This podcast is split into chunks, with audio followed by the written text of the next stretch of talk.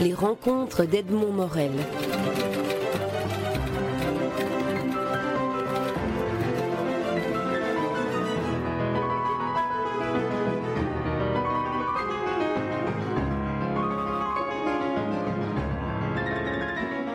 Frédéric Lepage, euh, vous êtes un, homme euh, heureux, je pense, parce que vous avez renoué avec une des traditions les plus agréables qui soit, celle de raconter des histoires.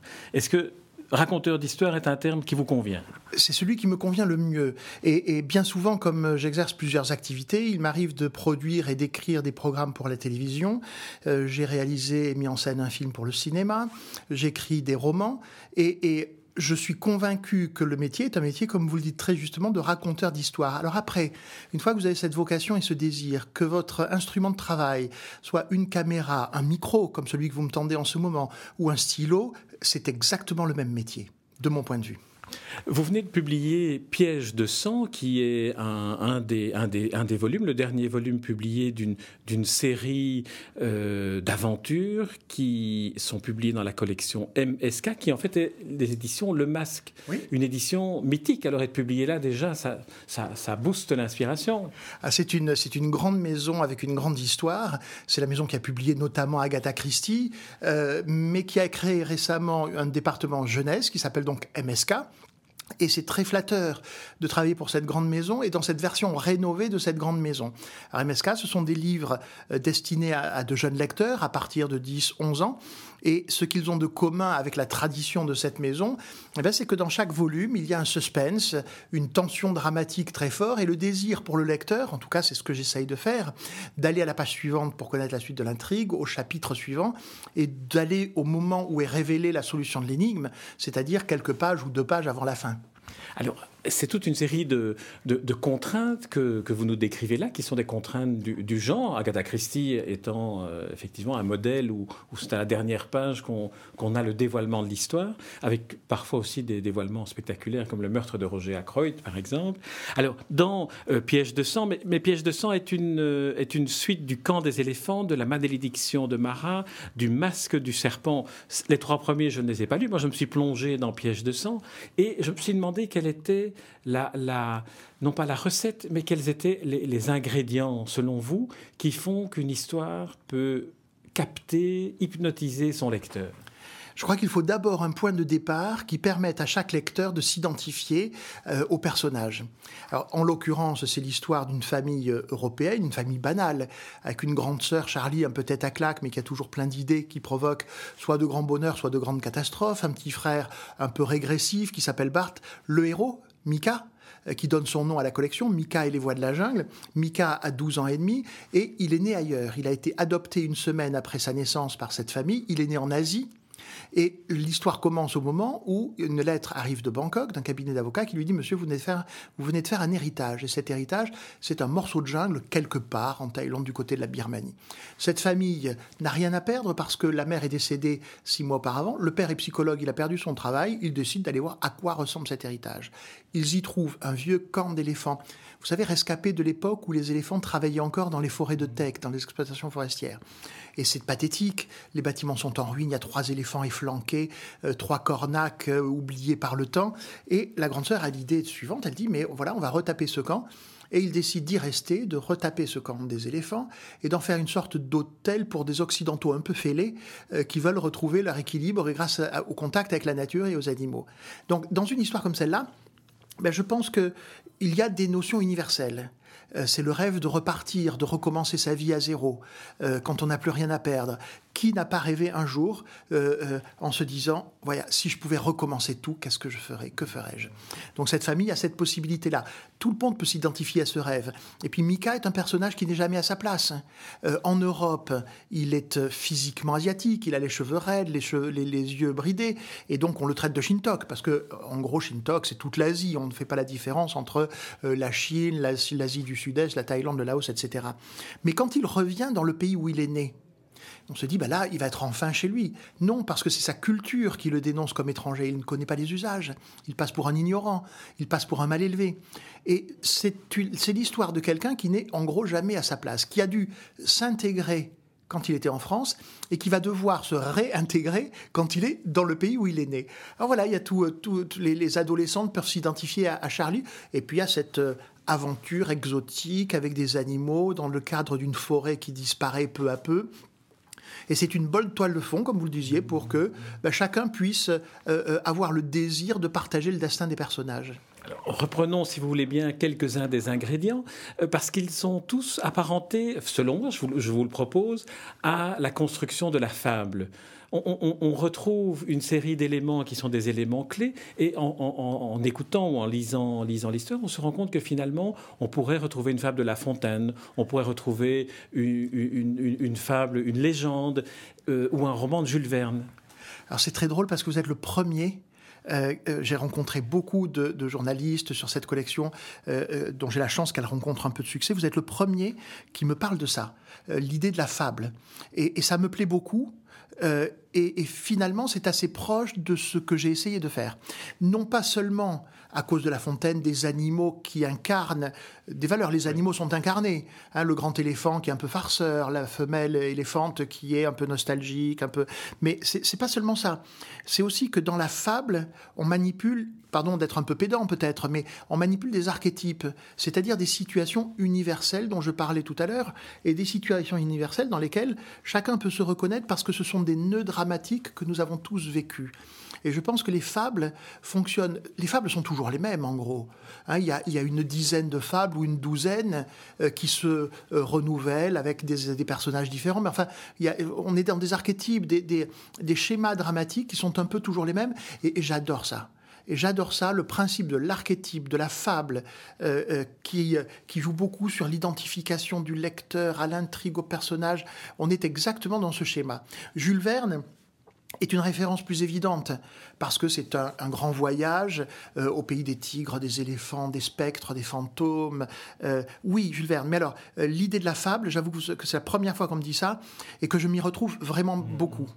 Mais la fable, par exemple, je ne pensais pas à la fable même en songeant aux animaux. C'est vrai, ces éléphants qui deviennent finalement des personnages à part entière du, roman. Mais je pensais plutôt à, la construction même de, non pas de la morale, mais, mais de l'intrigue. C'est, voilà une situation, un homme, une famille perd son travail, une occasion se présente, on l'exploite. C'est un peu le paysan qui dit à ses enfants la vraie richesse, c'est finalement de labourer. Ce n'est pas, ce n'est pas d'avoir, de posséder quelque chose, c'est de faire quelque chose. C'est exactement ça. Et à la fin d'une fable, il y a effectivement une morale. Alors euh, évidemment, quand vous écrivez pour de jeunes lecteurs, vous n'avez pas envie qu'une morale euh, transpire à chaque ligne. Euh, il faut qu'il y ait de l'action, il faut qu'il y ait un meurtrier mystérieux, il faut qu'il y ait un enquêteur encore plus maléfique que l'assassin. Il faut tous ces ingrédients-là quelques, quelques monstres, parce qu'on découvre entre-temps que Mika est devenu propriétaire d'une des portes de l'enfer qui se trouve sur sa propriété, mais il y a une morale. Il y a une morale euh, qui, est, euh, qui tient beaucoup au contexte euh, spirituel, philosophique, de ce bouddhisme qui nimbe les personnages, les paysages, et, qui est un bouddhisme doux, tolérant, euh, qui est fait pour que la vie soit plus facile, qui est fait pour que la vie soit plus douce. Donc une sorte de système religieux euh, qui est là pour aider les hommes à, supporter la vie. Et, tout ça n'est pas démontré de manière très explicite, c'est plutôt comme une espèce de, vapeur, vous savez, qui, qui, dans laquelle se déplacent les personnages. Et, et la morale, en l'occurrence, elle tient beaucoup à l'Asie parce que euh, la collection se déroule en Asie. Et je pense que cela a une importance par rapport à ce que vous décrivez. Elle se déroule en Asie, non pas seulement parce que l'Asie est l'avenir du monde sur le plan économique, non pas seulement parce que les jeunes lecteurs entendent parler de l'Asie chaque fois qu'ils ouvrent la radio ou la télévision maintenant, mais aussi parce qu'il y a un système de valeurs asiatiques et que je suis persuadé que ces valeurs de civilisation sont la prochaine chose que nous allons emprunter à l'Asie.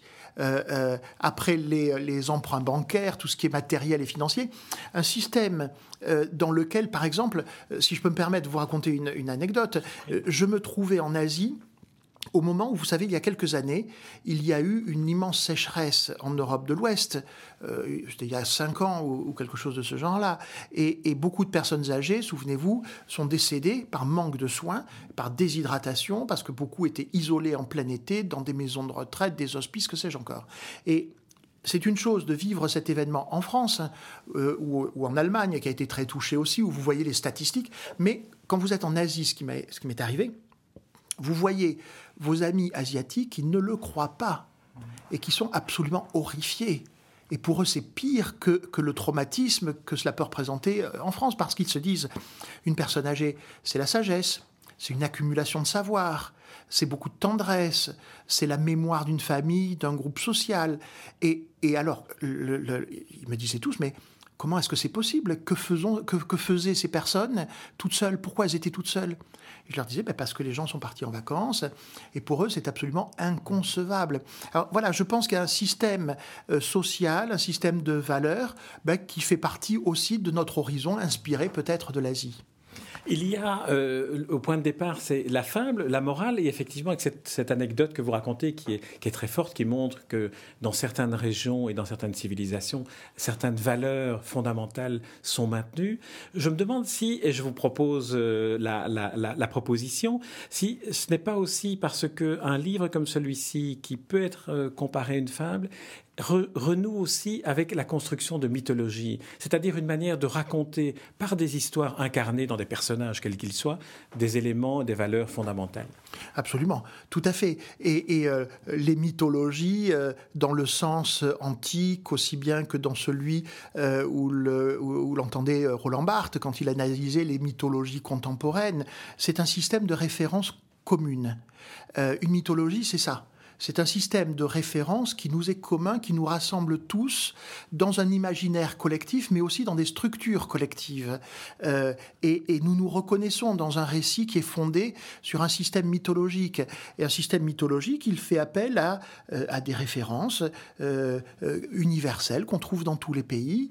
le rôle des spectres, de la vie, de la mort, le passage de l'une à l'autre, qu'est-ce que ça représente pour nous, qui incarne quoi, où sont nos peurs où sont nos désirs, où sont nos, vrais espoirs, euh, par quoi est-ce qu'ils passent. Donc il y a toutes ces choses-là. Et alors, euh, on, pense souvent quand on voit ce type de livre, donc comme vous le disiez, j'en ai écrit quatre dans cette collection pour l'instant, mais littérature jeunesse, on se dit toujours littérature superficielle euh, pour des adolescents un peu décérébrés par Internet. C'est absolument faux. C'est absolument faux. Et justement parce que nous avons affaire à ces lecteurs-là, ils sont très sensibles aux mythologies. Et si vous regardez les références culturelles des adolescents contemporains, que je trouve moi très modernes, eh bien vous vous apercevrez qu'elles reposent précisément sur des systèmes mythologiques. Allez regarder les jeux vidéo. Les jeux vidéo. Allez regarder les jeux en ligne allez regarder les films qu'ils vont voir au cinéma. À chaque fois, on est dans des systèmes de mythologie. Euh, euh, que ce soit Twilight, que ce soit euh, Harry Potter, que ce soit Prince of Persia qui vient de sortir, que ce soit, mais, mais surtout tous les grands jeux vidéo. On est typiquement dans ces systèmes de mythologie et je pense qu'on assiste à un retour des mythologies. Et est-ce qu'on n'assiste pas aussi par ce, par biais-là, justement, en, en, ramenant des adolescents vers la littérature, ce rôle fondamental de la littérature, qui est de, recréer une sorte de tissu entre les mythologies individuelles de chacun pour recréer un lien social, un lien de compréhension, un lien de tolérance, parce qu'il y, a des leçons de ce type-là que l'on peut tirer à partir du, du, vécu de vos personnages. Oui, notamment le vécu de Mika, qui est différent partout où il se trouve, et qui lutte un petit peu désespérément, on a l'impression parfois, il lutte pour accepter son identité. Et, puisque vous me conduisez sur ce chemin-là, nous en sommes tous là. Euh, euh, qui n'a pas quelque chose en lui qu'il n'accepte pas? Euh, Nous avons tous quelque chose que nous n'acceptons pas, et même les plus libéraux. moi, je suis un peu enveloppé, j'accepte pas ça. Ça m'est inconfortable, par exemple. Et à un degré ou à un autre, il y a tous quelque, nous avons tous dans notre personnalité quelque chose que nous devons, pour pourquoi nous devons lutter, lutter en vue de l'accepter. Donc, c'est effectivement une tolérance aussi envers soi-même accepter de se voir tel qu'on est, et, c'est le combat de Mika, euh, qui ne sait plus s'il est asiatique, européen, un, mélange des deux, personnage très moderne du coup, euh, qui correspond à beaucoup de déracinés, à beaucoup de personnes qui vivent dans nos sociétés occidentales venant d'ailleurs, hein, intégration et réintégration, comme, on pourrait le dire.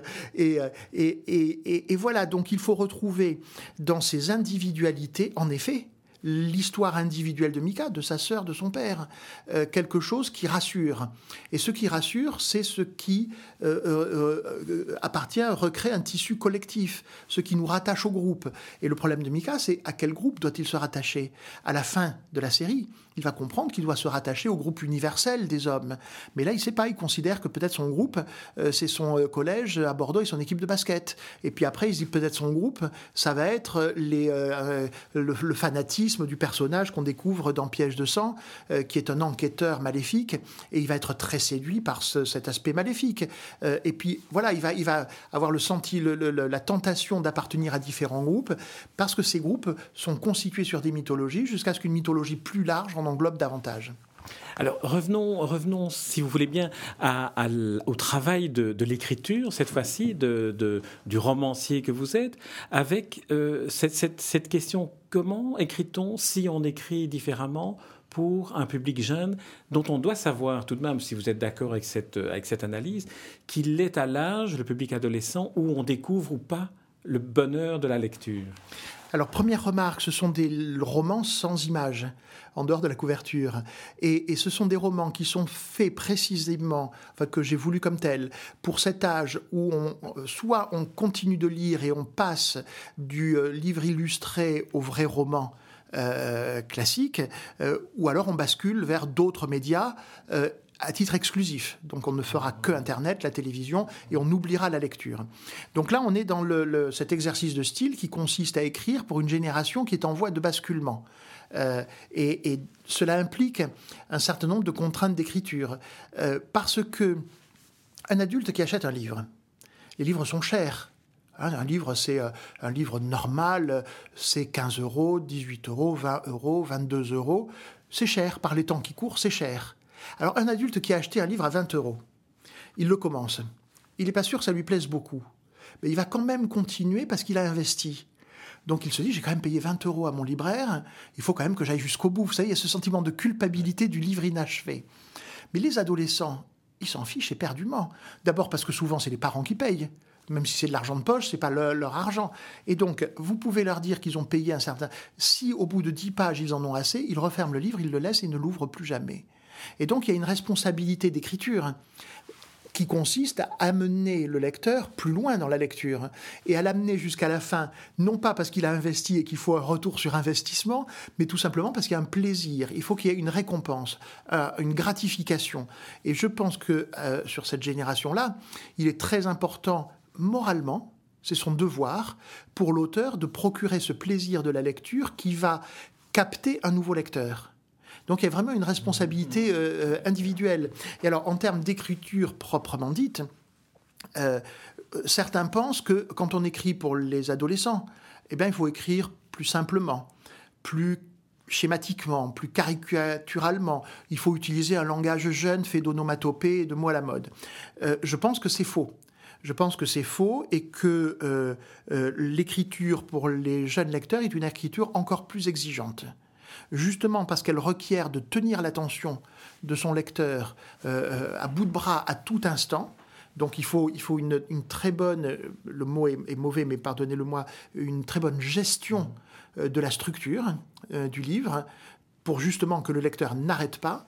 Euh, euh, et, pour ma part, ben, il y a des imparfaits du subjonctif, il y a un français qui est un français très classique, euh, et, et, je peux vous dire que cela ne fait absolument pas obstacle au plaisir pris par les jeunes lectures. Ils adorent ils adorent. Donc je pense que se dire il faut leur écrire comme à des jeunes, euh, donc un peu à des demeurés, euh, ça ne marche pas. Ça ne marche pas. Et au contraire, je crois qu'ils apprécient le respect qu'on leur porte quand on écrit normalement et qu'on essaye de faire des belles phrases. Je crois que ça, c'est un, des points essentiels qui caractérise cette, euh, cette collection, ou en tout cas euh, votre, votre roman. C'est le respect que l'on sent pour le lecteur. Et peu importe l'âge qu'il a, d'une certaine manière, l'important, c'est le bonheur que, que, vous pouvez lui donner. J'aurais encore une, une, question à vous poser. On sait que, que vous êtes réalisateur de films télévisés de fiction, de documentaires. Comment est-ce que les, trois démarches artistiques se, nourrissent l'une de l'autre, l'audiovisuel et l'écriture, euh, l'écriture romanesque? Alors j'ai beaucoup de chance parce que euh, c'est le même métier, raconter des histoires, mais cependant, on l'exerce dans des conditions différentes. L'écriture est par définition un travail solitaire un travail très solitaire. C'est pas, je suis pas en train de, gémir. Hein, c'est un travail formidable. Obligatoirement solitaire au moment où on est devant la page. pas exactement. Donc c'est solitaire. Un constat, c'est pas une plainte. C'est un constat. Euh, et puis par ailleurs, le travail que je fais à la télévision ou parfois au cinéma est un travail collectif.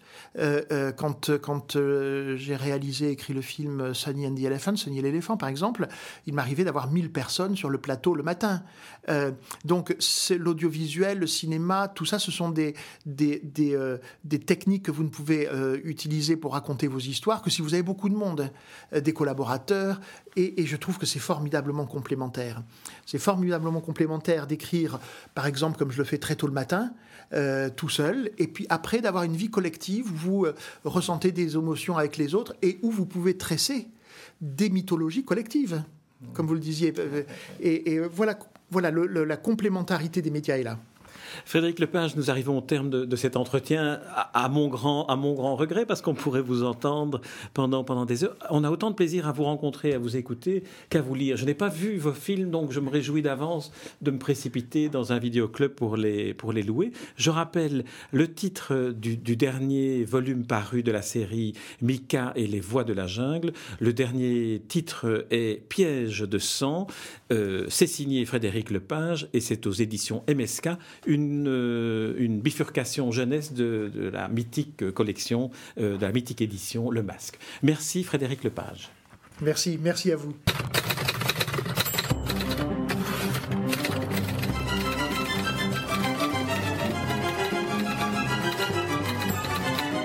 Les rencontres d'Edmond Morel.